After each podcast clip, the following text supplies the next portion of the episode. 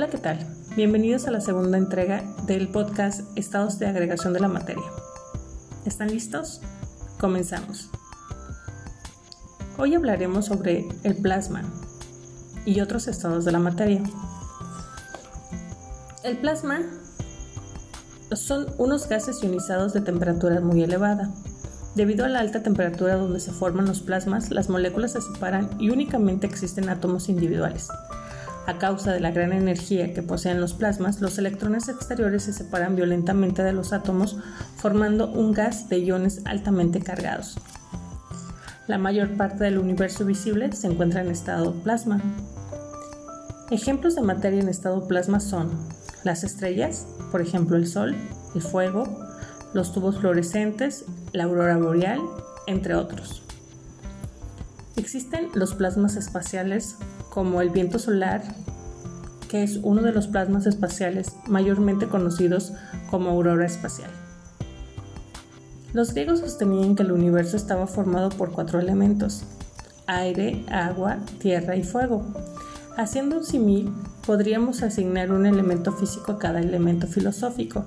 Tierra igual a sólido, aire a gas, agua a líquido y fuego a plasma. Otro estado de la materia es el condensado de Bose-Einstein. El condensado de Bose-Einstein se consigue a temperaturas muy cercanas al cero absoluto. Los átomos de la materia en este estado se superponen entre sí, es decir, se encuentran todos justamente en el mismo espacio físico, dando lugar a un superátomo. Se trata de un estado de coherencia cuántica macroscópico. Se ha visto que a medida de que la temperatura de la materia aumenta, el movimiento de las moléculas es mayor y a la inversa ocurre exactamente lo mismo.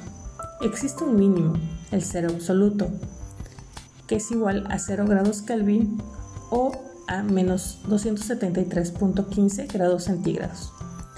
En este límite se llega a un punto donde todo movimiento molecular de la materia se detiene algunos científicos han logrado llegar a enfriar materia a una temperatura muy cercana al cero absoluto, pero nunca han llegado al punto exacto. El problema es que para ver la materia se necesita luz y la luz necesaria para visualizar transfiere energía a la materia y aumenta la temperatura, por lo consiguiente también el movimiento molecular. Recientemente se ha observado un quinto estado de agregación de la materia, el condensado de Bose-Einstein este estado lleva el nombre de los que predijeron su existencia, Satiedra, Nat Bose y Albert Einstein en 1922.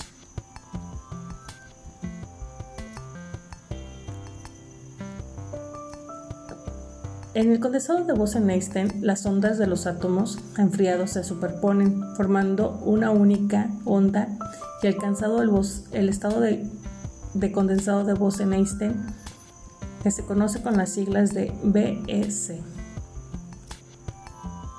La temperatura es una medida del movimiento de los átomos de un sistema.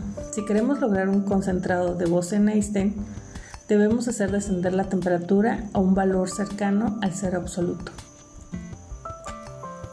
Otro estado de la materia es el estado fermiónico.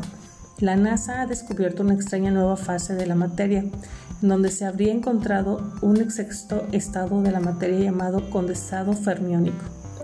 La investigadora de la NASA, Deborah Jean, creó la sustancia enfriando una nube de 500.000 átomos de potasio 40 hasta menos de una millonésima de grado sobre el cero absoluto.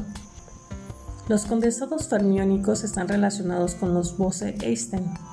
Ambos están compuestos de átomos que se unen a bajas temperaturas para formar un objeto único. En un Bose-Einstein los átomos son bosones, en un condensado fermiónico los átomos son fermiones. La diferencia entre los condensados de Bose-Einstein y fermiónicos son que los bosones son interactuantes y pueden unirse a otros átomos. Como regla general, cualquier átomo con un número par de electrones, más protones, más neutrones, es un bosón. Así, por ejemplo, los átomos del sodio ordinarios son bosones y pueden unirse para formar condensados de Bose-Einstein. Los fermiones, por otro lado, son interactuantes. Cualquier átomo con un número impar de electrones más protones más neutrones, como el potasio 40, es un fermión.